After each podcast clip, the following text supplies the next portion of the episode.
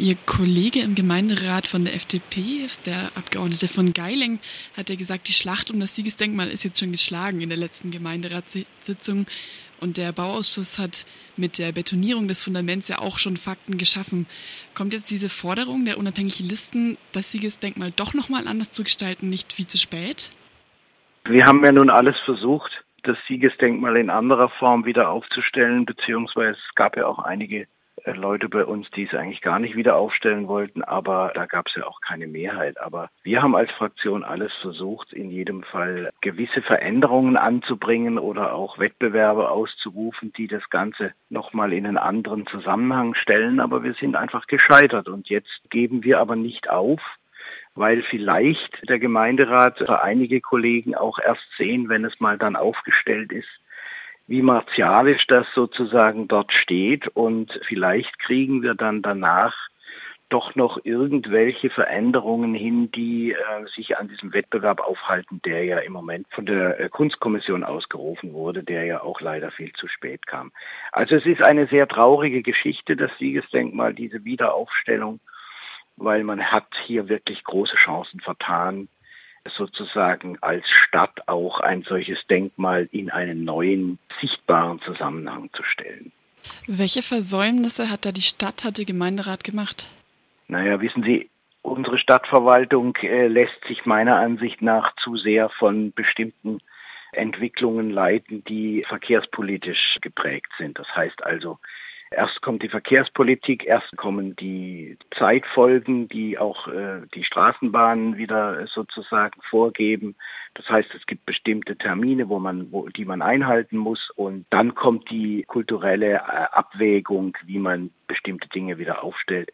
Das ist in Freiburg schlecht entwickelt, würde ich mal sagen. Bei der Bauverwaltung äh, gibt es da wenig Sensibilität und Deswegen hat man einfach versäumt, ähm, einen Wettbewerb auszurufen über die Aufstellung.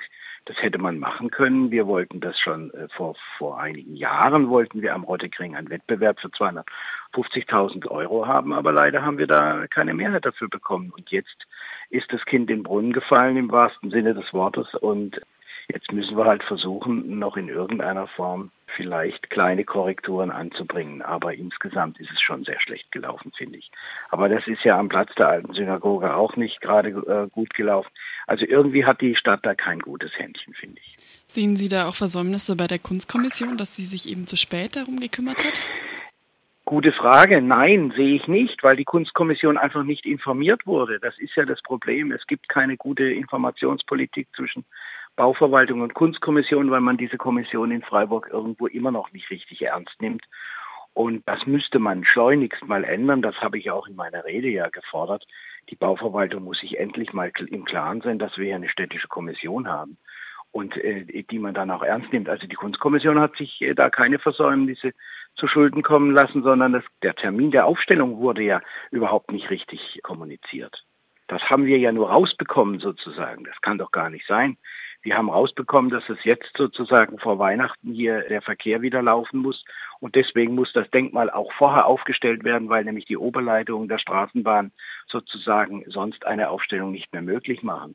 Und darüber wurden wir nicht informiert und deswegen auch nicht die Kunstkommission. Und äh, sonst hätte die den Wettbewerb auch früher ausgerufen. Also da liegt kein Versäumnis vor.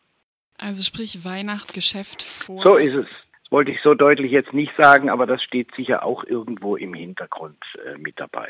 Wenn wir uns jetzt die Vorschläge, die Preisträger von diesem Ideenwettbewerb ja. anschauen, was könnten diese Gewinner zu der Neugestaltung des Platzes noch beitragen? Naja, da gibt es ja schon sehr interessante Vorschläge. Es waren ja, glaube ich, insgesamt 14 Vorschläge, die eingereicht wurden und die Kunstkommission hatte dann drei prämiert und ein Vorschlag war sozusagen den Soldaten Texte einzugeben, also über Lautsprecheranlagen und die Soldaten auch runterzunehmen vom Sockel, das wird wahrscheinlich jetzt nicht mehr stattfinden. Das wäre ja eine revolutionäre Tat und äh, zu der ist man in der Stadt sicher überhaupt nicht in der Lage. Aber ein anderer fand ich aber sehr gut den Vorschlag. Aber ähm, das waren so Antikriegstexte auf Französisch, die die Soldaten hätten dann sagen können. Und es fand ich einen sehr interessanten Vorschlag. Der andere war so eine Art Gedächtnisfeld zwischen dem Denkmal und einer Mauer einzurichten. Das könnte man meiner Ansicht nach jetzt auch noch tun. indem man das auch im Nachhinein noch versucht zu verwirklichen. Ich meine, wir müssen einfach schauen, was wir da noch hinkriegen. Vielleicht gibt es auch noch neue Vorschläge.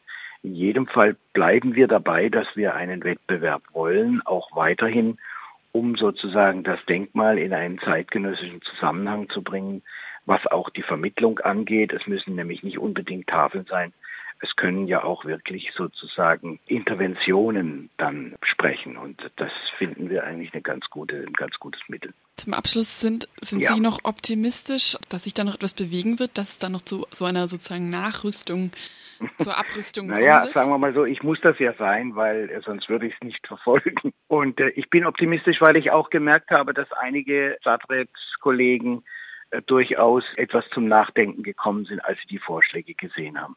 Und das lässt mich eigentlich hoffen, dass wir da noch vielleicht irgendwas hinkriegen. Auch ist das Café ja noch nicht gebaut. Also das heißt, die Baustelle ist ja noch nicht dort zu Ende, sondern es geht ja nur um die Straßenbahn, die dann fährt. Und deswegen vielleicht, vielleicht kriegen wir da noch was hin.